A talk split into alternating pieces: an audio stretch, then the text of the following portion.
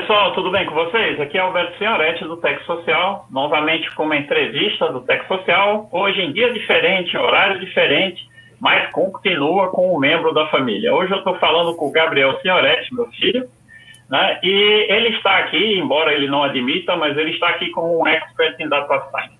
Ele disse que ainda não chegou lá, mas em relação a mim, ele é com certeza um expert em relação a data science. E a gente vai conversar um pouco com ele tendo em vista o seguinte: ele recentemente se formou em engenharia da computação e está em um projeto de mestrado no Instituto Metrópole Digital e é, tem trabalhado ativamente com o data science. Por essa condição dele, é interessante nós conversarmos com ele, tendo em vista que nosso público-alvo aqui, principalmente, são os recém-formados ou pessoas que estão com interesse em mudança de carreira. Gabriel, muito obrigado por ter atendido o convite do seu papai, né? E gostaria que você contasse um pouquinho aí da sua história em relação a esse tema que a gente colocou aqui, que é o Data Science, uma oportunidade do futuro agora, né? Então tem muita coisa acontecendo, tem IA e tudo mais. Então conta um pouquinho aí da tua história, como é que como é que tu chegou aí a se envolver com o Data Science. Primeiramente, boa noite, né, a todo mundo que está assistindo, ou bom dia, dependendo da hora que estiver assistindo. É, como meu pai já falou, eu formei em Engenharia da Computação pela UFRN, entrei no curso em 2012, é, foi uma trajetória um pouco turbulenta, vamos dizer assim, né, como tende a ser em cursos de engenharia. É, logo no início do curso, eu já procurei sempre me envolver com projetos de iniciação científica para achar um, algum tópico mais específico que me interessasse, né? Porque formação do curso é bem geral, então, assim, se não se a pessoa não, não for realmente atrás dessas iniciativas, você termina não tendo muitas habilidades para se inserir imediatamente no mercado de trabalho. É, passei por vários tópicos, inicialmente trabalhei bastante com robótica, fui para Ciência Sem Fronteiras e lá é, pesquisei um pouco sobre é, jogos e é, realidade virtual. Mas quando eu voltei para o Brasil, esses tópicos deixaram de me interessar um pouco e eu passei a procurar outras oportunidades ou em outras áreas. A partir daí, eu comecei, começou-se também a se falar muito nesses termos, né, que hoje são bem buzzwords, é, data science, machine learning, etc. E eu comecei a estudar um pouco desse, desse tipo de assunto. É, com isso, entrei num projeto também na UFRN, o Smart Metropolis, que com o qual comecei a aprender um pouco mais sobre isso, mas não me mantive muito tempo no projeto, porque já estava perto de me formar, estava tendo algumas outras questões com o curso, e terminei me afastando do projeto. É, no final do curso, terminei abrindo uma empresa com dois outros amigos, uma startup de desenvolvimento de aplicativos. É, lá na empresa tive experiência com todo o, como é que eu posso dizer, o pipeline de desenvolvimento de aplicativos, o back-end, servidores e programação mobile. E lá também botei um pouco na prática o que eu vinha aprendendo de, de data science. E, concomitantemente a isso, também conheci o professor Ivanovich, do IMD, que apresentou um projeto muito interessante de carros conectados, e aí eu comecei a trabalhar com ele em relação a isso também. A partir daí, eu comecei a desenvolver as habilidades mais na parte do data science e na empresa também na parte de desenvolvimento mobile e interface, isso termina que se conversa um pouco, mesmo que não parecendo inicialmente, mas muito do, do data science é também a comunicação e como você entrega esse valor ao usuário final. Então, a parte de interfaces e storytelling é extremamente importante. E, no mais... Alô? Me ouvindo Opa, agora? estou escutando. Agora eu estou escutando. É, é, o negócio é, é, é a gente partir para o bom e velho simples cabo, né? É verdade. Não está funcionando nada. Bom, eu estou te atrapalhando aqui um pouquinho, né? É, para a gente poder é, puxar o gancho para algumas coisas. Você, desde do, do início da universidade, você procurou os projetos. Eu acho que isso é uma Exato. dica interessante para a galera que está começando na universidade, né? É, Com certeza. Pronto, porque assim, vindo de você, aluno, uh, acho que o, o, os calouros acreditam mais, né? Porque a gente fala isso bastante, o pessoal fica meio enrolando, né? Mas é fundamental para a gente poder experimentar as coisas, né? Uh, outra coisa que eu achei interessante é, você foi para os Estados Unidos, voltou e, assim, o que é que você sentiu lá nos Estados Unidos, em termos de, de preparação é, teórica? Eu sei que nos Estados Unidos os laboratórios são outra coisa, as universidades têm outra estrutura, mas em termos de, de, de aula, profissional humano, os professores que ensinam, você sentiu falta de alguma coisa, é, teoricamente falando, do que você aprendeu aqui? Cara, com certeza a diferença é de outro mundo, assim, porque eu, a metodologia é mais hands-on, assim, é, tem muito menos horas aula, eu tinha aula acho que três, três dias por semana só, e é muito mais foco em projetos e trabalhos que você desenvolve à parte fora da sala de aula. Então, lá eu fiz uma disciplina de sistemas embarcados, por exemplo, que a gente tinha acesso a um laboratório totalmente equipado, 24 horas por dia, 7 dias por semana. E lá a gente construiu um carrinho, um robô, do zero, a partir da soldagem dos equipamentos, com a programação dos microcontroladores e tudo mais. Tudo a gente fez.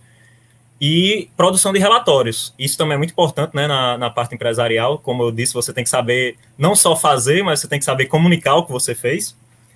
E eu senti muito essa falta quando eu voltei para o Brasil. Uh, aqui é muito mais. Senta o aluno sete horas na frente de um professor, que vai falar sobre teorias e teorias e teorias, o que, de certa forma, também me deu um background matemático muito, muito valioso. E lá nos Estados Unidos, eu posso dizer, sem sombra de dúvidas, que os estudantes brasileiros arrebentam em relação a isso. Que por eles terem, pelos americanos terem muito mais essa vivência no, na prática e não na teoria, muitas vezes a gente chega lá com uma bagagem muito maior do que eles próprios em relação a isso. Então, isso é, é uma vantagem do sistema, do sistema educacional daqui hoje, apesar das desvantagens que traz junto consigo, né? É, o que precisava era juntar um pouco mais, né? Colocar um isso, pouco mais de, um balanço. Isso, de hands-on aqui no Brasil, para que a gente pudesse ter um, um, uma prática maior e realmente colocar vocês mais perto dos problemas, né? Porque uma coisa é Isso, é você ver o problema, o estudo de caso no livro, outra coisa é você realmente ir lá soldar um componente e ver que soldar às vezes não é tão simples quanto parece, né? Não é tão então, preto no branco. Não é tão preto no branco. No livro é fácil. Debugar um, debugar um hardware mal soldado é uma é, é uma o... coisa assim que vai te levar alguns dias. Não, e, e eu lembro que é, foi, por exemplo, a primeira vez que eu tive o contato com um negócio chamado solda fria, foi quando eu estava trabalhando na IBM, entendeu? E assim, porra, bicho, tu bota lá, tá soldado perfeitamente, aí tu vai testar o negócio, não funciona de jeito nenhum. Não funciona. Até tu descobrir que tem uma solda fria lá dentro. Né? Primeiro, é, primeiro você tenta, de todas as formas, achar o erro no código, né? Exato. Depois que você exaure todas essas opções, aí você pensa, não, tem que ter alguma coisa errada nesse componente aqui, não tem condições. Aí, aproveitando a tua chamada, é uma coisa bastante interessante que você comentou aí, a relação, por exemplo, código hardware, né? Você é um cara de engenharia de computação, onde engenharia de computação tem muito isso. Você tem o hardware e você tem o software para juntar. Então você aumenta muito as probabilidades de erro, porque você tem Com o certeza. hardware não só eletrônico, mas uma parte do hardware pode ser mecânica, hidráulica, pode ser de N coisas diferentes para aquele bicho se mover na, na real, né? no, no mundo real. E, e realmente é, é, precisa de uma série de, de conexões. E uma coisa importante aí que eu vou chamar a atenção é você falando aí, relatório. É preciso mostrar o que você é capaz de fazer, o que a equipe é capaz de produzir. Né? Então, assim, não é só ser o cara ali, nerd do computador, nerd da mecânica, o cara tem que mostrar isso para um investidor, para um professor, para quem seja, né? Exatamente. Alguém tem que ver esse negócio rolando. Né? O valor dessa habilidade de escrita é muitas vezes subestimado muito nos cursos de, de graduação da, da parte de engenharia, né?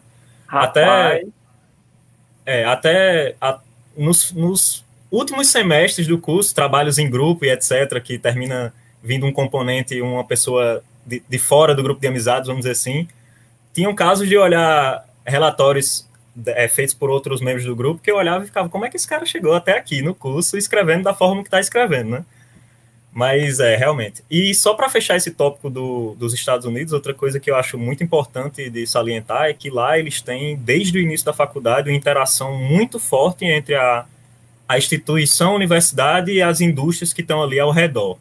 Então, é tipo, duas vezes por ano tinham as chamadas career fairs, que eles levavam membros de, das indústrias dos arredores do estado ou até mesmo de outros lugares do país, que iam montar estandes na universidade e os alunos podiam ir lá trocar uma ideia com, com o pessoal, ver o que é que eles estão fazendo, ver quais são as oportunidades que tem no mercado e, com certeza, por entregar currículos e, quem sabe, até ser chamado para uma vaga de estágio, né?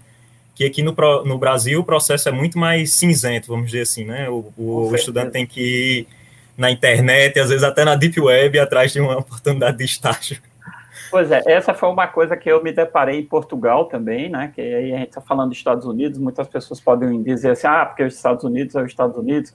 Mas eu tive em Portugal, né? Uma terrinha pequenininha lá, cara, numa cidadezinha de, de, e se você juntar os arredores tudo, dá 50 mil habitantes, e tinha uma universidade lá e que todo santo ano, uma ou mais vezes por ano, tinha uma, uma feira de carreiras e vinha gente da, da Europa inteira montar stand e muito, muito, como se diz, muito contratador, né, muito headhunter, procurando gente, procurando alunos que se destacassem, que quisessem encarar. Então, assim, muito, muitos alunos estavam empregados antes de se formar, ou seja, eles se formavam Exatamente. já empregados, né? Então, é, é esse contato torna é, esse, esse trâmite da, da, Tem até um quadro que, que a gente está fazendo agora na UERN, é o Me Formei e Agora. E agora? Né? Porque é realmente. A dúvida do século. É, é cinza, né, cara? Eu faço o quê? Vou para onde, né? Qual é o meu network? Se a instituição... Isso é importantíssimo, realmente, até mesmo para a autoestima do, do estudante, assim, de ver que Com o que ele está estudando ali na teoria é realmente aplicado na prática, que as pessoas estão fazendo aquilo ali na, na vida real, né? Vamos dizer assim. Para ganhar dinheiro. Para né? ganhar dinheiro, é. Exatamente. E um, um, um, um uma palavrinha que você falou aí que me chama bastante atenção, que eu acho que é importante também de desmistificar um pouco isso, que é, ah, é porque é os Estados Unidos e lá é diferente. Mas na realidade, assim, é os Estados Unidos, beleza, nós temos todas essas oportunidades, mas como eu falei antes, assim, a, o estudante brasileiro é extremamente capaz de chegar lá e arregaçar as mangas e colocar ideias para frente, assim, porque a base teórica que a gente tem aqui é gigantesca. Então, assim, se o cara for bom realmente da matemática, da programação e tal, não tem tempo ruim. É, você já chega lá com um diferencial, vamos dizer assim, né? Muito bom você falar isso, cara, porque a gente às vezes fala que, que a gente tem aquele complexo de vira-lata. É, a gente a gente está aqui em Natal e, e, muitas vezes a gente se sente menor, menor ainda porque estamos no Nordeste, somos nordestinos e eu me lembro muito que quando eu fui para fazer o mestrado, eu fui para a Unicamp, isso idos, ó, não vou nem dizer a data, né? Mas aí quando eu cheguei lá, tinha vários alunos do Nordeste, né? Paraíba, Pernambuco, Fortaleza. Cara, quando a gente chegou no primeiro semestre, primeiro dia de aula, os caras tudo deixando a gente fora, não sei o quê. Engraçado, cara. Primeira prova, aí já tava a gente tudo indo nos grupos, todo mundo querendo Pois é, pois é, exatamente. O pessoal do Nordeste, né? Então, assim. É importante é... não se deixar abalar por esse tipo de estereótipo, essas coisas que a gente vê por aí, né? Essa romantização do exterior e do. Ah, lá eu vou aprender muito mais, aqui eu, não, aqui eu não tenho as oportunidades. De fato é mais difícil, mas até mesmo por ser mais difícil e a gente ter que fazer esse struggle, esse hustle, né? De ir atrás e acompanhar as matérias e etc., que às vezes a grade obrigatória já é sete disciplinas, mais projeto de pesquisa e não sei o que, não sei o que lá. Então, querendo ou não, isso é uma habilidade que, a, que o estudante brasileiro tem muitas vezes mais do que o estudante internacional nesse sentido. Massa, massa. Isso é muito bom. Né? Inclusive, a gente está começando as aulas aí na próxima semana, dia 8 de, de setembro, né? Eu estou iniciando aí com a turma de, de, de de lógica matemática. Vou, vou pedir para o pessoal dar uma olhada no vídeo aí para ver. É possível, é possível. É possível. Certo, dá, dá certo. Hum. Beleza. Ainda não sou ah, um caso de sucesso, né? Ainda não estou aí no, uma cara, grande é... multinacional, mas vamos ver o que vem por aí, né? Querendo é, ou não, já, já tive algumas experiências. O problema pra... é assim, defina aí o que é que é sucesso, porque Exato. pode ser muito diferente de uma carreira é, de, de, de, numa multinacional, pode ser muito diferente, depende muito do que cada Não, um certeza, quer, né? Certeza. Exato. Então, assim, sucesso é uma coisa muito. É, é, como você disse antes, tem que fugir do estereótipo, né? O tem estereótipo, que, estereótipo. que o cara diz, ah, eu só tenho sucesso. se eu for um businessman, terno e gravata, não sei o quê, bicho, tem muita, é, tem muita coisa aí. Você pode ver aí os caras hoje de camiseta, e, tipo Zuckerberg lá, que tem não sei quantos bilhões de dólares e continua andando de jeans, camiseta. Então, assim, é, sucesso é muito, muito... O que não faltam, na verdade, são histórias de, de pessoas que são, vamos dizer assim, alternativa à norma, né, do que se espera Exato. que seja uma pessoa bem-sucedida, mas que estão lá, né, ganhando o seu e muitas vezes desenvolvendo tecnologias que mudam o mundo, né? E curtindo a vida, né? E curtindo a vida, é que é importante. muito importante. Cara, trazendo um pouquinho agora para o Data Science, né? Vamos lá. Vamos conversar um pouquinho aqui, mudar. Queria que você me explicasse um pouquinho a diferença entre Data Science, Data Engineering, Machine Learning, né? Aqui está em português, ciência de dados, engenharia de dados, aprendizagem de máquina, e lá no final vai desembocar, quer queira, quer não queira, na, na IA, né? Isso. Então, esclarece aí um pouquinho, uh, primeiro, as coisas que não são ciência de dados. Por exemplo, engenharia de dados. O, o que seria engenharia de dados? Vamos lá. Primeiro, um, um disclaimer que esses termos é, são definidos de forma bastante diferente, de, dependendo a quem você pergunta, né? Até porque são termos relativamente recentes. Com certeza. Então, assim, ainda há um pouco de inconsistência sobre o que é o quê. E muitas vezes o mesmo profissional acaba realizando tarefas de uma, de uma área ou de outra, dependendo do tamanho da organização, vamos dizer assim. No startup, com certeza, o mesmo cara vai fazer tudo isso, né? Porque mão de obra é escasso. Exato. Então vamos lá, começando por Data Engineering, o profissional Data Engineering é mais o cara que vai criar as pipelines para você armazenar esses dados no banco de dados, para você recuperar esses dados depois. É o cara que vai trabalhar mais hands-on aí com o banco de dados, é, com arquitetura de software, engenharia de software, para é, construir um sistema que seja escalável e entre outras coisas. Então, para esse profissional, é imprescindível que você saiba de banco de dados, SQL, é, ou até mesmo NoSQL, né, NoSQL, para trabalhar é. com, com bancos não relacionais. Isso tudo vai depender muito das características do problema que você está tentando resolver. E também e como um pouco, hoje a gente um pouco de redes, né, de, de, de isso, isso, de redes, isso é importante, né, com certeza, tipo coisa, que você vai ter que programar alguma coisa lá embaixo nível de sockets, essas coisas, né? E a gente precisa termina precisando um pouquinho dessa teoria. Exato. É, esse profissional é o, o que fica mais ali no seria o back-end, né? Se a gente fosse definir um end-to-end -end machine learning, seria o cara do back-end do, do machine learning. Aí eu vou falar primeiro de ciência de dados e depois construir em cima disso com machine learning, porque fica mais fácil. Ok. É, o cientista de dados é o cara que vem trabalhar mais é, em parceria com o engenheiro de dados. Né? Ele vai consumir esses dados que o engenheiro fez as estruturas para guardar, e com isso ele vai interagir com os dados, muitas vezes limpar os dados, porque um problema, um grande problema é que muitas vezes os dados não estão sempre estruturados da forma como você quer. Tem dados faltantes, tem dados que são corrompidos ou qualquer outro problema.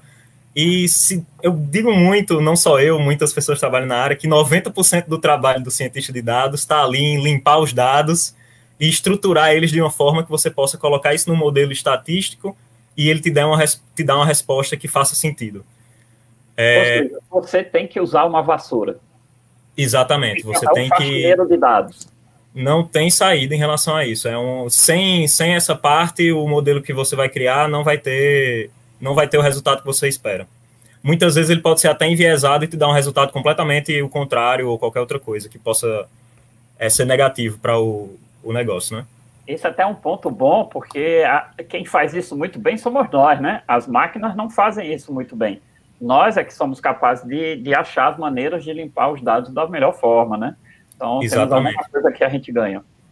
Isso. A partir desses dados, o cientista de dados vai, vai fazer é, análise de dados exploratória, que em inglês chama EDA, EDA, né, Exploratory Data Analysis, e com isso tentar achar alguns insights no, no, nos dados de acordo com o problema que foi apresentado. Por exemplo, se eu tenho uma tabela de, de consumo do, dos, dos clientes de uma loja, eu quero saber ah, quem são os consumidores que mais gastam dinheiro, qual o perfil dessa galera, é, onde é que eu acho, qual é a faixa etária, etc. Tudo isso depende muito do, do problema que está sendo apresentado. E as ferramentas que você vai usar para resolver o problema também são dependentes do tipo de dado que você tem.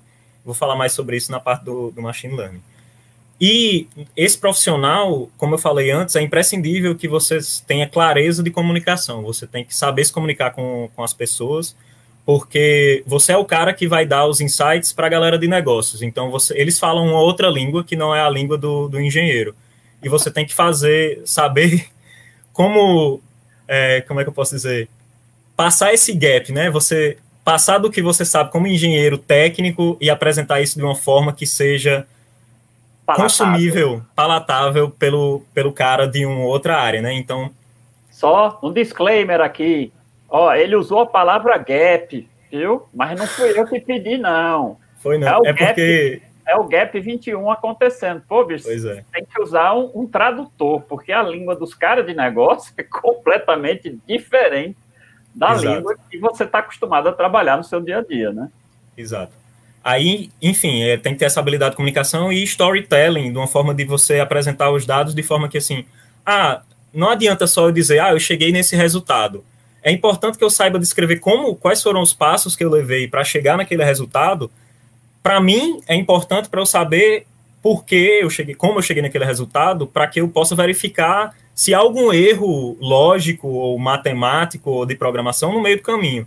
Mas para o, o, o, cara de negócios é importante para mostrar a ele que aquilo ali tem um embasamento, não foi só uma coisa que chegou do, do nada, nada, assim. Exato. Não... Então, esse, esse, esse, esse profissional faz mais ou menos isso. É, tem outros termos ali junto, tem o, o, analista de dados, tem o business intelligence, que é mais voltado para a parte de negócios também, mas ainda há muito como é que posso dizer, interseção entre eles e é meio cinzento o que é o que, se eu sou um data scientist, se eu sou um data analyst. Então depende muito de empresa para empresa, de negócio para negócio, mas no geral é mais ou menos isso. Massa, Aí a gente passa para o machine learning, né? O machine learning, na verdade, é um não é as pessoas às vezes confundem e acham que inteligência artificial é machine learning e machine learning é inteligência artificial mas não é. O machine learning é uma subseção, um subtópico de inteligência artificial e que é, busca fazer com que sistemas possam aprender e melhorar automaticamente com a experiência. Como é que a gente consegue fazer isso? Dados. É, muitos, muitos dados. É, isso, inclusive, é um, uma questão do machine learning, que é essa dependência de grandes bases de dados. Né? Você, às vezes, só consegue um bom resultado de um modelo se você tiver uma base de dados é, considerável, né? Então, isso para uma startup e, e, nos seus primeiros anos de vida é um pouco difícil de implementar, porque você não tem tantos dados ainda, então o modelo não termina não convergindo para um resultado coerente, né? Então, como eu falei aqui, o foco é no uso dessas bases de dados e a construção e a utilização de modelos estatísticos para trabalhar com essa variedade de dados que a gente tem.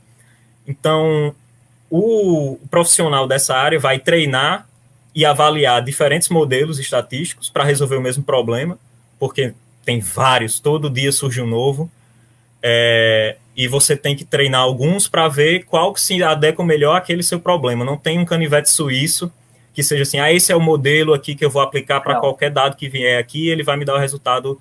Não, o profissional dessa do, do machine learning é que vai realmente estudar, ver quais são os modelos que vão encaixar ali e testar na prática qual que vai dar o, um resultado bacana. Então, puxando para isso, é, desse tópico, é, uma habilidade, habilidades muito importantes para quem trabalha com isso é, com certeza, você estatística, não tem como fugir, as, a, a galera do início do curso, até eu mesmo, quando iniciei o curso de Engenharia de Computação, odiava a parte de estatística, mas hoje aprendi a amar do jeitinho dela. é, assim, para quem está começando, tem muitos modelos já implementados assim de forma black box, que você não tem que entender o, o que é que está acontecendo ali estatisticamente, e você tem como aplicar isso sem ter esse conhecimento já formulado, é, é bom até para começar é, que isso exista, né? Porque você tem uma barreira menor de entrada, vamos dizer assim, você tem como brincar um pouco antes de, de ir mais a fundo no, na matemática, que não é uma matemática simples. É, é importante também você ter a intuição matemática de como as coisas se ligam e resolução de problemas, porque cada problema é diferente, você tem variáveis diferentes, então você tem que ter aquela mentalidade de que cada problema é um quebra-cabeça que você tem peças diferentes que vão se encaixar ali. É, aí você, a gente está começando a conversar dessas coisas e é, é, preciso lembrar o seguinte: são várias coisas interligadas, né? Porque assim, Isso. você tem que ter o um insight de, de, de analisar o cenário que você está tentando resolver, quais são os dados que são interessantes para aquele problema. Então, mudou o problema, os dados podem mudar completamente. Né? Exato. De que forma você vai captar que dados né, serão importantes para aquele determinado problema. Então, isso é uma habilidade muito, muito importante isso. que eu falo para a galera, é, rapaz, a, in, comece a entender como o mundo se conecta, certo? Porque tecnologia está em tudo no mundo. Então, assim, Com certeza. o cara vai querer saber o que o cara compra. O, o, porquê a pessoa comprou, muitas vezes, é uma questão emocional da pessoa. Quer dizer, aí você já entrou para o lado de humanas. E, e, você vai contabilizar isso numa sequência de dados, dados, dados, você começa a ver que o cara tem um padrão de comportamento. Exato. E um tipo de cliente tem um padrão, outro tipo tem outro padrão, e, e quais dados vê. Então, assim, é, é necessário realmente você abrir a cabeça para várias Isso. coisas, né? E começar a ver que essas coisas estão todas interligadas, né? E é importante também entender que não necessariamente mais é, features, vamos dizer assim, descritores variáveis, é, quanto mais, não necessariamente é melhor. Assim, Exato. você tem variáveis que são correlacionadas que você pode nem saber que elas têm uma correlação ali. Mas se você bota as duas no mesmo modelo, isso pode gerar um enviesamento do resultado, porque você está colocando duas variáveis que já têm uma relação. É importante também essa parte de é, feature engineering, de você saber quais são, quais daquelas montante de dados que eu tenho, quais daqueles descritores são interessantes eu usar para é, descrever o problema, não é? Então, é, o propósito do, do, do, machine learning é você usar com esses dados, você fazer predições para o futuro, para você saber mais ou menos como vai se comportar o um negócio, ou, por exemplo, classificação de dados e etc. Porque, é, como eu disse, cada conjunto de dados é um conjunto e cada abordagem é diferente. É, primeiro, você sabe, é, você tem que saber, ah, os dados são categóricos, no, no sentido que cada cada dado é uma categoria ou eles são contínuos. É, o, eu, o resultado do meu modelo precisa ser uma regressão, ou seja, é um valor contínuo. Por exemplo, eu estou tentando prever variação de preço de um produto, eu vou usar modelos de regressão que vão me dar aquilo ali. Mas se eu preciso classificar, é, ah, essa rosa é uma, é uma rosa tal, uma rosa X, já é um, um, um problema de classificação. Eu vou usar outros modelos para fazer aquilo ali. E você tem outras subdivisões de machine learning que você trabalha com dados. É, são modelos supervisionados, ou seja, quando eu tenho uma tabela que eu digo, ah, esses aqui, esses aqui são as minhas observações passadas, é, essas observações aqui eu tenho as classificações dela. Então eu vou treinar o um modelo com essas classificações que eu tenho do passado, para que quando eu recebo um dado que não é classificado, ele poder colocar numa dessas caixinhas que ele aprendeu antes. Isso é um modelo supervisionado, mas muitas vezes a gente trabalha com dados não supervisionados. O que é isso? São conjuntos de dados que não têm uma separação distinta, vamos dizer assim. Eu estou trabalhando com, com os dados de uma loja e eu quero definir perfis de consumo do, dos consumidores. Eu não, não sei se eu tenho XYZ consumidores, eu não sei imediatamente quais, quais são os perfis deles. Então, eu não tenho esses labels para treinar o meu algoritmo. Então, eu tenho que trabalhar com algoritmos de. É, eu não sei como traduzir o termo, clusterização. Você vai agrupar é. aqueles dados pelas características deles, mas não necessariamente em, em, grupos da forma como você espera. O algoritmo vai aprender sozinho. E depois é. você vai avaliar esses grupos para ver se eles condizem com a realidade do negócio. Isso é importante também. Quem o profissional de data science, machine learning, e etc., é importante você também ter uma noção do negócio onde você está trabalhando.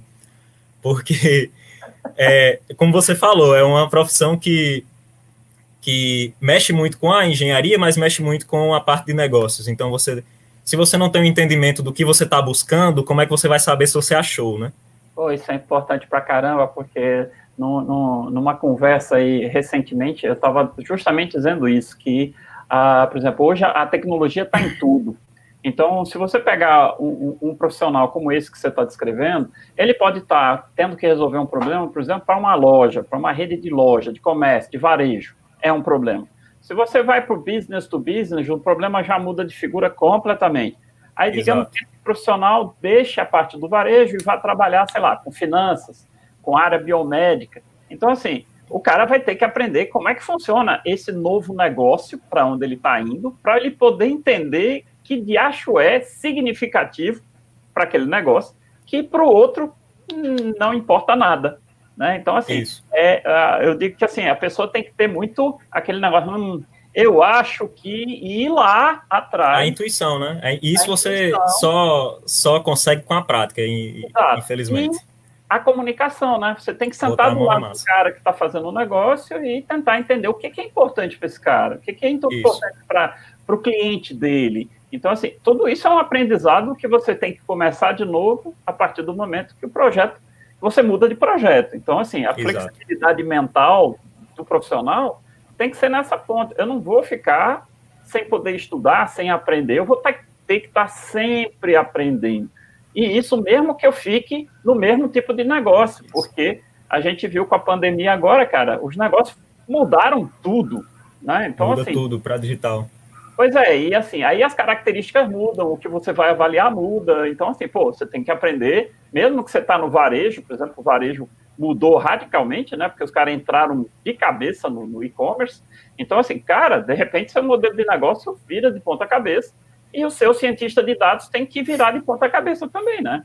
Isso. Inclusive, isso foi um, um grande problema para as empresas aéreas, por exemplo, porque o maior asset deles são os terabytes, terabytes que eles têm de, de dados aí de, de anos passados que eles usam para automaticamente calibrar o preço dos voos.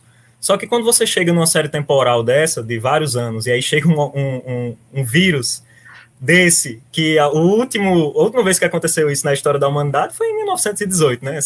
Com a gripe espanhola. Não existia nem aviação, voava. nem muito menos ciência de dados. Então, como é que você adapta os modelos para essa situação completamente nova, né? Que eles não viram antes. E é importante ter essa flexibilidade de sempre estar tá buscando é, aprender, sempre estar tá buscando novas soluções mas também é importante é, deixar aqui para não desestimular quem está começando também com essa. Ah, são muitas coisas, muitos termos, nunca vou aprender isso. Mas é importante é, botar a mão na massa, assim. Começar por algum lugar, pega algum curso, pega uma videoaula, video começa algum projeto pequeno. Ah, você vai aprender alguma coisa assim, Python, ah, que vai usar um modelo tal, mas aí você já pensa assim, ah, e se o problema fosse outro? Se o problema fosse outra coisa? Aí você já vai, a partir disso, criando é, ramificações, exatamente. Começa, é importante começar de algum lugar e daí você vai incrementalmente aprendendo as coisas. Não, não, se, não se constrói Roma em um dia, né? Exato. É, eu, e, inclusive, eu vejo muito na internet promessas de, ah, se torne um cientista de dados em três meses, não sei o quê. ok. como vocês, é, como vocês veem, é uma área assim bastante profunda, tem muitos tópicos. Em três meses você consegue ter um, um entendimento geral do que acontece, de certa forma, mas é, é importante ter a, a experiência e saber que, como é que é, o conhecimento nunca para, né? Então você tem que estar sempre se aprimorando ali, porque todo dia estão surgindo soluções novas é, é uma coisa bem interessante, porque assim, na internet tem todos os milagres estão disponíveis na internet. Você a falar em em dois meses, você se torna Exato. um cientista de dado em três, né? E assim, uh, uma coisa que eu queria pontuar aqui é que, por exemplo, a gente está trazendo agora essas possibilidades de ensino remoto, tanto a UFRN, tanto a UERN, a gente está trazendo isso, e, e como, como dá receio, dá medo. Por exemplo, eu, eu, sou professor um bocado de tempo, mas, pô, eu tô com receio? Claro que tô. O que que tem que fazer? Cara, vai com receio mesmo e vamos testar. Não deu certo, para, vamos tentar outra alternativa, uma hora você acerta. Então não pode ter Exato. medo de falhar e o quão é importante começar. Entendeu? Porque Exatamente. assim, cara, na hora que você começa, por menor que seja, você começou. Né? E, tá indo para algum lugar. Isso, isso muda completamente o seu estado mental, de todo aquele papo de coach. Mas, bicho, se você começar igual um livro, eu passei a primeira página, beleza, eu comecei, eu estou lendo o livro. E, e, isso é muito importante para a cabeça da gente, como, como a gente é, começa essa jornada. É, dê o primeiro passo. Não importa o Exato. tamanho, dê o primeiro passo. Né? E para finalizar aqui o, o, tópico do que é que é o cientista, o engenheiro e tudo mais, é, e também na parte da, desse, da motivação e de começar, é, é importante também deixar o recado assim de não desista. É, por muitas vezes vai parecer que é algo impossível, que é um problema grande demais e tal, mas nada supera a gratificação de quando você finalmente tem aquele momento de ahá, é isso aqui que eu preciso fazer, e quando seu modelo dá o resultado que você estava esperando ou que você gostaria de chegar né, naquele ponto, é realmente uma gratific é, é gratificante. Assim, você resolver um problema de um emaranhado de dados que não fazem sentido muitas vezes e você descobrir um, um padrão ali dentro que está escondido, é quase um trabalho de arqueólogo, né? É, então é, é, é gratificante demais. Jones, né? Que você vai, vai descobrir a charada lá do meio e isso realmente deve dar uma satisfação é, enorme, né?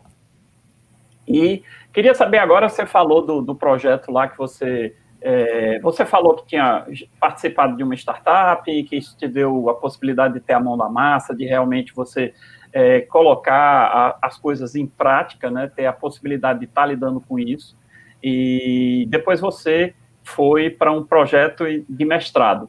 Né? Queria que você contasse um pouquinho a história do, do desse seu projeto de mestrado. Inclusive, você falou aí o professor Ivanovich, que está lá no, no Instituto Metropolitano Digital, né? E queria que você contasse aí um pouquinho o que, que é que desse mestrado, o que é que tu estás fazendo lá e como essa conversa toda que a gente teve até agora se junta aí no mestrado. Vamos lá. É, o projeto que a gente tem é, não tem um, um, nome formal, vamos dizer assim, mas é de carros conectados, né? A gente, é, todos os carros que são fabricados hoje têm uma portinha chamada OBD, eu não sei se todos já viram, é uma portinha que geralmente fica embaixo do, do dashboard ali da direção, é, que você pode plugar dispositivos Bluetooth e pegar toda a telemetria do carro a partir do seu celular, vamos dizer assim, ou hardwares específicos, que eu vou entrar mais à frente nisso, nesse ponto, que é basicamente o que eu estou fazendo hoje. Mas, enfim, é, então veja que existe uma possibilidade aí latente, que não está sendo muito explorada hoje, de você ter os carros como verdadeiros data centers sobre rodas, né? Se você tem informação dos veículos que estão transitando na cidade, você pode fazer melhor planejamento urbano, você pode detectar onde está onde tá sendo hotspot de, de poluição, por exemplo, onde está tendo engarrafamento. E, atrelado à indústria, é, na indústria 4.0, você pode dar um feedback à própria indústria sobre como os carros que elas estão botando na rua estão operando, né? Durante os anos, porque muitas vezes esse contato se perde, né? O carro sai da montadora e a indústria não, não sabe realmente, na prática, como é que ele está se comportando ali no dia a dia, na mão do motorista. Então a gente tem como criar esse loop de feedback para a indústria para para atualizar, vamos dizer assim, o processo de fabricação dos próprios carros. E outro ponto relacionado também a isso é que é o IoT. O que é o IoT? Internet of Things, né? Tudo hoje está tá caminhando para ser conectado, dispositivos conectados. Mas esses dispositivos conectados são bastante limitados em capacidade de hardware, armazenamento, é, são sistemas embarcados que têm essas limitações, né? Então você tem uma série de desafios ali para resolver, é, tipo, como eu vou armazenar esses dados, que dados eu vou enviar para o servidor, como eu vou tratar esses dados, eu vou tratar eles na nuvem, eu vou tratar eles já na borda, é, qual, qual, a melhor forma de fazer isso? E em cima disso, você pode também trabalhar com machine learning, né? É, por exemplo, eu posso botar esse dispositivozinho no carro, que é um, o OBD que a gente usa, é Freematics o nome. Ele já é, ele vem com ESP dentro, que já, já tem a comunicação Wi-Fi, Bluetooth 3G. Além dos sensores que ele lê do carro, ele também tem um GPS e um acelerômetro, que complementa o que já vem do carro, como velocidade, RPM, é, condição do motor, poluição e, e tudo que você puder imaginar. Inclusive, é outro desafio, porque cada carro tem um set de sensores diferente, Cada montadora é, usa uns, mas não usa outros. Então, dependendo do carro, você não pode fazer a análise que você estava querendo fazer. Enfim. É... Aí, nesse dispositivozinho, ele tem uma, uma capacidade de, de processamento muito limitada, né? É um ESP, é um, um microprocessador bem limitado. Então, como você embarca modelos de machine learning ali dentro? É um, um desafio, né? Caramba! Aí, hoje, a gente está trabalhando em duas frentes. É, a minha parceira de pesquisa, Mariane, que está fazendo doutorado, ela está fazendo modelagem para tentar fazer modelo. É, Por uma... sinal, avise a ela que ela vai ser convidada dentro em breve. Estou fazendo pode isso deixar, online pode para ela saber disso. Beleza, beleza. Ela está trabalhando no projeto, é, no modelo dela, que é para definir padrões de direção dos motoristas, né, do carro. É, vamos dizer, se eu compartilho um carro em casa com minha mãe, meu irmão, fulano, cada um dirige de uma forma diferente. E o desafio dela é tentar descobrir, vamos dizer assim, formular, dizer qual o modelo desse motorista, é um motorista mais agressivo, é um motorista mais menos agressivo, é, a partir dos dados que vem do próprio carro. E isso é um, um, um insight poderosíssimo. É, vamos dizer assim, para seguradoras, é, ele pode colocar esse dispositivo no carro e calcular o seu seguro a partir do, do, da forma como você dirige. É, para autoescola, pode ser usado para avaliar o desempenho de um aluno e etc. Né? As possibilidades são realmente infinitas. A, o meu projeto, especificamente, é relacionado ao dela, a gente usa, um, o, a gente compartilha muito dos mesmos modelos. Inicialmente, eu estava trabalhando é, na detecção do pavimento a partir do carro. Coitado. É, a partir da forma como o motorista dirige, detectar se ele está dirigindo no asfalto, se tem buraco, se é paralelepípedo e etc. Mas, estudando as metodologias que a gente estava é, consultando, vamos dizer assim, para embarcar no dispositivo, a gente terminou esbarrando numa possibilidade muito, muito bacana, que é, com esse algoritmo, fazer compressão dos dados. É, por quê? Como eu já disse, o dispositivo é bem limitado, né? Então, assim, duas das maiores limitações são é, net, é, networking, quantidade de vezes que você acessa a rede, e armazenamento. Se eu tenho um dispositivo que, vamos dizer, coleta a velocidade do carro a cada 500 milissegundos, e eu vou mandar tudo isso pela rede, fica caro de armazenar, fica caro de mandar. Então, assim, o que a gente está estudando hoje é como eu posso reduzir esses dados o máximo possível e preservar ainda o formato da curva, né? Da curva dos dados quando você plota, vamos dizer assim. A gente está usando hoje é, técnicas de. É um, um campo novo relativamente, de um pesquisador inglês chamado Plummer, que é Machine Learning empírica. Vamos, é, como a gente falou antes, é o maior, uma das grandes deficiências, vamos dizer assim, do Machine Learning é que você está sempre... É, é sempre necessário você ter um grande conjunto de dados. É. E a partir desses dados, os modelos que você usa, você tem que assumir propriedades estatísticas sobre esses dados, vamos dizer assim. Se eu estou usando um algoritmo de, de clusterização, que ele espera que os dados estejam numa distribuição normal, e eu não coloco os dados numa distribuição normal, o algoritmo não vai funcionar. Mas aí surge uma questão. Como é que eu aplico isso a um conjunto de dados que está sempre mudando e está chegando em tempo real? Como é o caso do IoT, né? Você tem sensores uhum. que estão ali em tempo real, sempre lendo os dados e etc. E você e precisa que esses algoritmos se, é, evoluam à medida do tempo, né? É o que a gente chama de sistemas evolutivos. É um problema diferente. Aí a gente usa esse framework que o, que o cara desenvolveu, chamado TEDA, que ele não usa a estatística convencional, ele usa outros, outras funções que são similares à da estatística é, tradicional, mas ele não tem, como é que eu posso dizer? Ele não, não exige que você tenha um conhecimento prévio sobre os dados, e ele evolui automaticamente à medida que novas amostras vão chegando, por isso que é empírico. Você vai construindo um modelo à medida que nova informação vai sendo recebida. Ou seja, o próprio, com... modelo, o próprio modelo evolui com os Isso. dados que ele vai recebendo.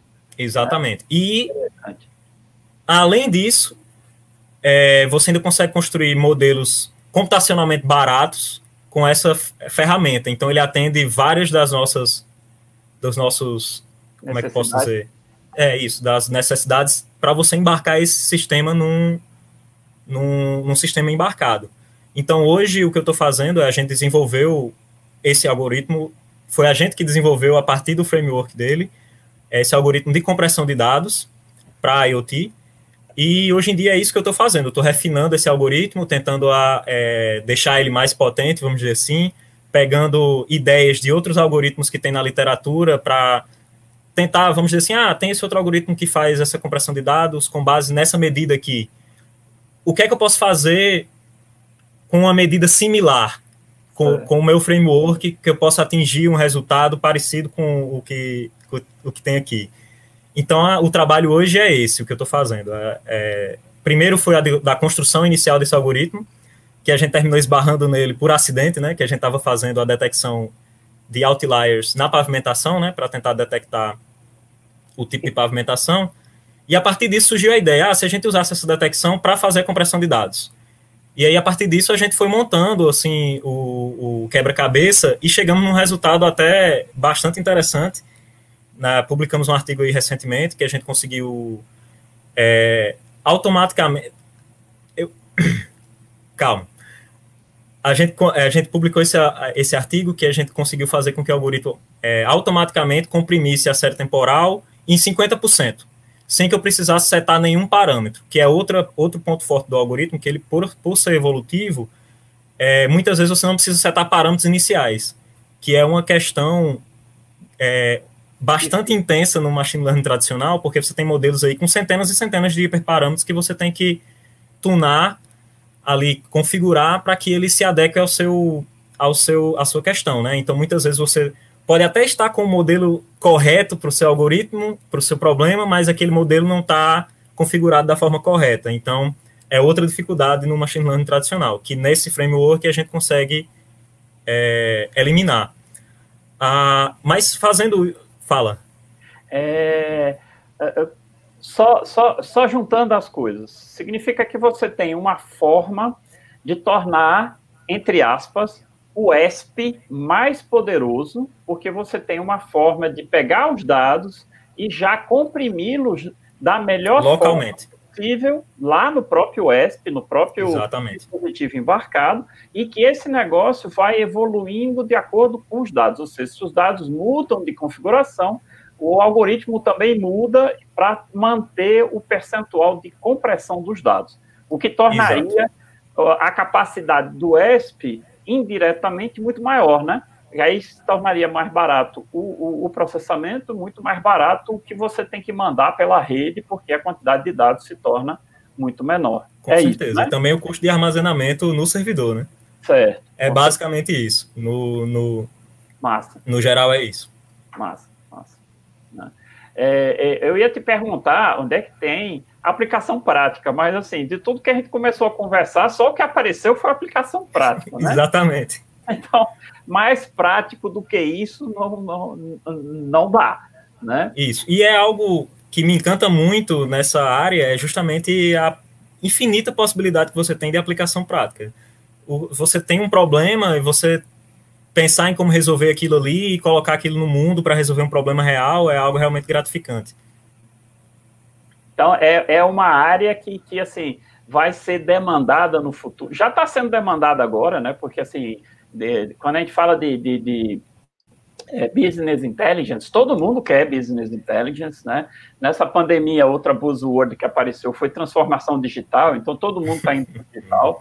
Aí, de repente, todo mundo está começando a catar dado em tudo que é lugar, rede social. O, o que o cara botar de, de disponibilidade de informação, as, as empresas estão indo lá catar para poder entender um pouco melhor com quem eles estão lidando como, como cliente, para tentar antever as coisas. Então, assim, é, é uma demanda que só é crescente, né? E que no com futuro certeza. não vai baixar simplesmente vai ter novos desafios, né, como esse de eu, eu vou precisar cada vez mais comprimir dados, porque cada vez mais eu vou ter mais dados, tá certo? Eu vou ter linhas de transmissão mais potentes, mas os dados também crescem absurdamente. Exponencialmente, né? Pois é, então cresce de um lado, cresce do outro, continua que o problema continua existindo e você tem os desafios aí para realizar. E, e é uma coisa assim muito multidisciplinar, vamos dizer assim, né? Porque, por exemplo, no projeto onde eu estou, a gente começou com essa questão, ah, vai começando com pegando ali os dados com a aplicação já da Play Store que tem no celular.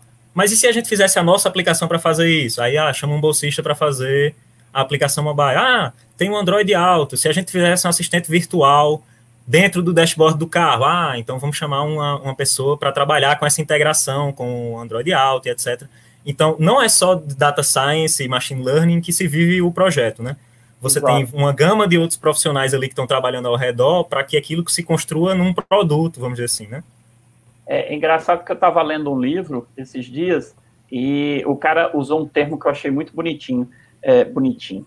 É, profissionais multifuncionais, cara, porque você vai ter que lidar com gente de, de outras áreas, como você disse, você está lá na matemática, mas vai ter o cara que vai usar o Android Auto para fazer uma interface para lidar com o hardware do carro, porque Exato. ele está lá uma porrada de sensores, aí como você disse, sensores são diferentes, cada empresa usa o seu, o hardware é diferente, o protocolo de comunicação é diferente, então, pô, bicho, como é que tu junta essas coisas todas para chegar no, no, no final. Então, eu, Quando é muita ponta para juntar, tem que ter muita mão. Tem que ter muita mão. Então, assim, é, é uma das coisas que eu acho interessante, porque hoje eu postei um negócio falando justamente da, da questão do, do, da inteligência artificial como uma roubadora de empregos, né? De fato, vai roubar empregos, mas estarão surgindo vários outros empregos. O problema Exato. é justamente transitar entre as pessoas que estavam é, empregadas antes não poderão estar empregadas depois com o mesmo conhecimento que elas têm. Então, assim. Com certeza. Eu preciso. Porque os empregos que são ameaçados pela inteligência artificial são empregos mecânicos, vamos dizer assim, né? Então, os empregos novos que vão surgir a partir disso vão exigir um, um grau de, de, é, de entendimento e profissionalismo, profissionalização muito maior, né? é, o grau de, de educação. Muito mais técnico, maior, de né? educação, mais, com certeza. Muito mais capacitação. Então, assim, é, o cara lá é um candidato ao, à presidência dos Estados Unidos, né? Está levantando essa conversa nos Estados Unidos. Então, assim, você já vê, assim, e ele estava reclamando que não tem um discurso político em relação a isso, porque isso termina sendo uma, uma política que vai ter que ser uma política pública, porque você vai ter que pegar esse monte de gente e capacitar para eles fazerem outras coisas, porque as demandas nesses outros lugares estão crescendo e vai chegar um tempinho daqui a pouco que o pessoal está ali doido atrás de, de, de, de, profissional e não acha. Quer dizer, você tem aquele Exatamente. problema, você tem vaga sobrando e do outro lado... E gente sobrando. O gente sobrando, que as duas coisas não... Aí tem que fazer um Tinder do emprego, né? Ou seja, fazer um match ali para ver como é que isso casa melhor. Né? Enquanto eu estava na startup, essa aí foi a, a ideia mais trazida para a gente por, por clientes externos, de todas. Assim, a gente recebeu acho que umas, quatro, umas seis ou sete pessoas diferentes dizendo: Ah, eu tive uma ideia revolucionária. Vamos fazer um Tinder de emprego. Tinder de emprego, pois é. Né? E, e, o grande problema é que para esse Tinder dar o match, o, o, cara de cá tem que se capacitar, né? Não tem jeito. Exato. Então, assim, não, não é a vaga diminuir. A vaga está lá e o cara vai precisar se capacitar. O problema é, o cara que contrata vai encarar, capacitar o cara, ou alguém de Difícil. fora vai capacitar o cara. Então, são problemas bastante complexos, né? E que a sociedade vai ter que se prontificar para resolver isso em tempo hábil, né? É, eu ia perguntar aqui, mas a, a conversa já foi, foi, já disse isso várias vezes, mas vou perguntar mesmo assim, né? Como é que, o que, é que eu preciso fazer para começar a trabalhar com data science? Você já respondeu isso no vídeo, mas queria que você desse um reforço nisso, né? Porque a galera que vai ver esse vídeo gostaria que, pô, comece. Isso. É, o ponto principal de todos é vontade de aprender. O tempo inteiro está tentando evoluir e aprender novos conceitos, porque, como a gente já falou aqui várias vezes, o mundo hoje não para. Ele está indo aí na velocidade 5, então ah. você tem que estar tá sempre se atualizando. É importante isso, você tem que ter esse, esse, esse mindset. Bem coach. É, bem coach. É, no mais, programação, né? Com certeza. É, isso você pode aprender online, você pode aprender na faculdade. Hoje em dia, praticamente qualquer coisa que você quiser aprender, se quiser fazer um foguete para ir para a Lua, deve ter vídeo no YouTube para isso. Mas a questão é que muitas vezes você tem uma quantidade de informação enorme e você não sabe como filtrar e como chegar, tipo, qual caminho eu, eu, eu pego, né? Então, é, só recapitulando né, do vídeo, é importante saber programação, conceitos de SQL, Python é uma linguagem que se usa, usa muito hoje no Data Science, é uma linguagem que é fácil de, de aprender. Ela é bem. pseudocódigo em inglês, basicamente. É, é importante essas duas habilidades, é importante matemática e estatística, é importante, não tem como fugir. Se você vai trabalhar com isso profissionalmente, você tem que entender como os seus modelos estão funcionando, não adianta só você colocar o modelo lá black box e esperar que dê certo. É, até mesmo porque a natureza dos dados pode mudar, como, chego, como aconteceu com as companhias aéreas, como é que você faria nessa situação se você não sabe a estatística ali por trás? É, e é, é, basicamente isso. É, people skills, comunicação, é, storytelling também são, são importantes. E onde você pode aprender isso é na internet. Querendo ou não, a internet está aí. É, a faculdade é importante, ainda é importante. Obrigado, diploma, cara, eu preciso do emprego. o diploma, querendo ou não, carrega um peso, por mais que muitas empresas hoje, é, nos processos de seleções, digam, ah, ou diploma em ciência da computação, ou afins, ou cinco anos de experiência no, no mercado, ou seja, você pode se, se empregar sem um diploma, mas com certeza é muito mais fácil você tendo aquele respaldo, né, de uma instituição, de que você sabe do que você está falando, pelo menos até certo ponto. E a faculdade vai te dar uma habilidade matemática que cursos na internet eu acho que não vão te dar tão rápido, né? Porque você vai ter que estar tá ali naquela pressão, fazer prova, fazer trabalho, vai ser um saco, vai ser um saco, vai ser difícil fazer, é um caminho tortuoso, mas é, as habilidades que você ganha ali, networking também, é, são você não consegue em outro lugar, hoje, pelo menos. E na internet eu aconselharia buscar cursos online que tenham uma certa estrutura e não só vídeos aleatórios no YouTube. Você pode encontrar isso. Tem várias plataformas que te dão isso de graça, como o Coursera, edX também, é outra que vem na mente. Tem outras plataformas pagas que são muito boas também, para quem está começando, o DataCamp é uma que é muito interessante. Inclusive, se for aluno lá do IMD e pagar a disciplina de ciência de dados com o Ivanovic, ele tem uma parceria lá com o pessoal do DataCamp que dá acesso aos alunos. É, enfim, é buscar, é buscar o, o, o conhecimento, né? Ir atrás disso aí realmente. E, e buscar o conhecimento é, sempre tendo em mente de filtrar as coisas, né? Porque filtrar é muito importante.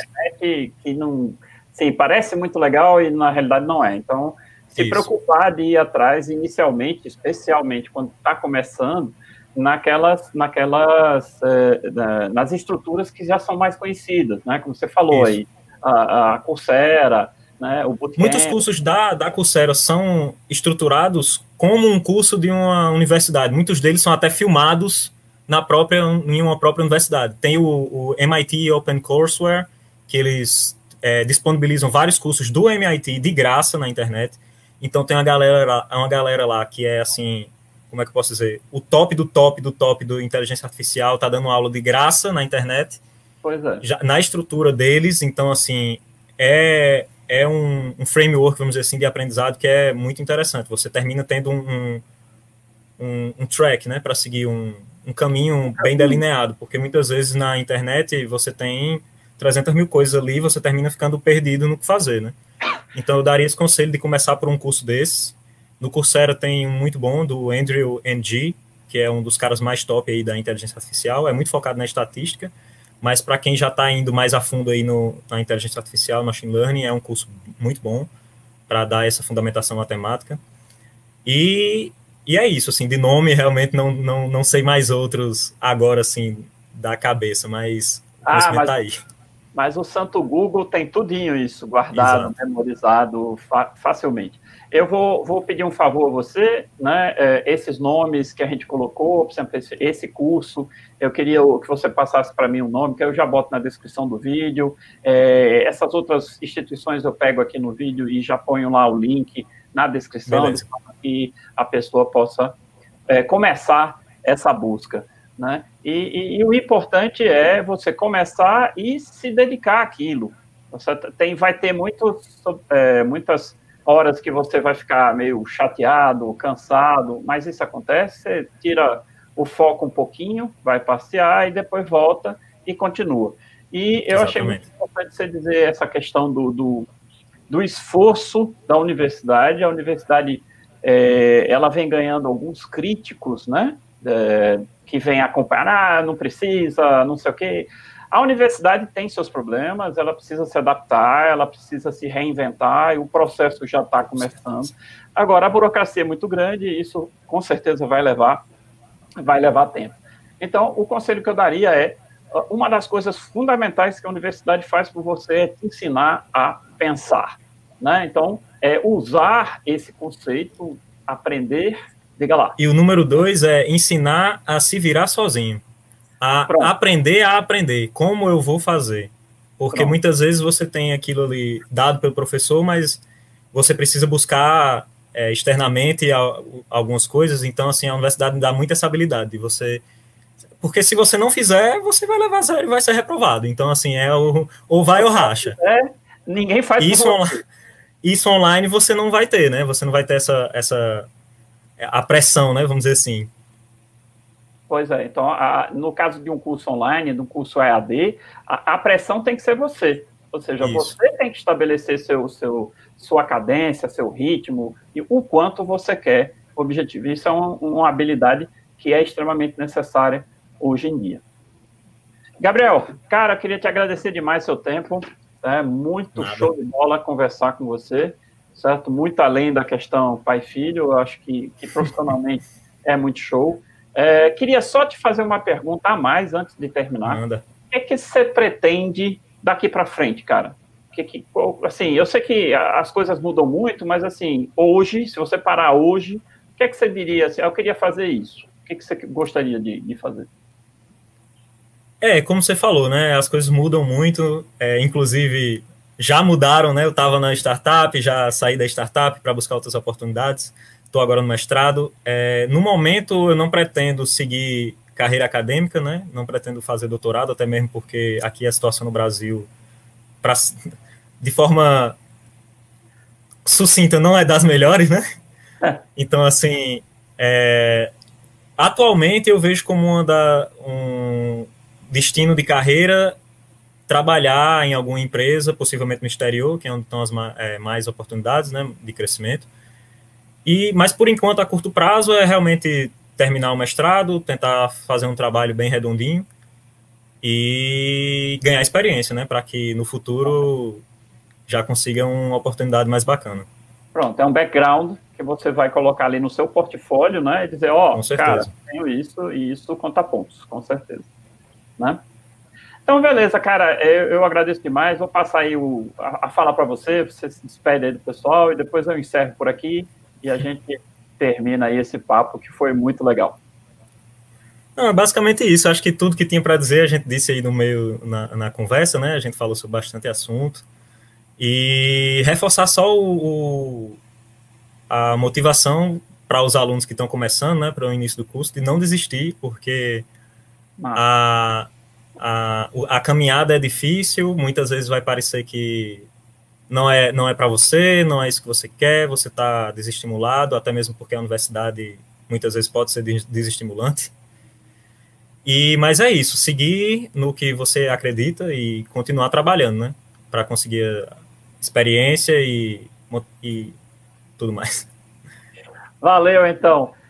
Obrigado, Gabriel. Um grande abraço para todo mundo e a gente se vê em breve. Um grande abraço.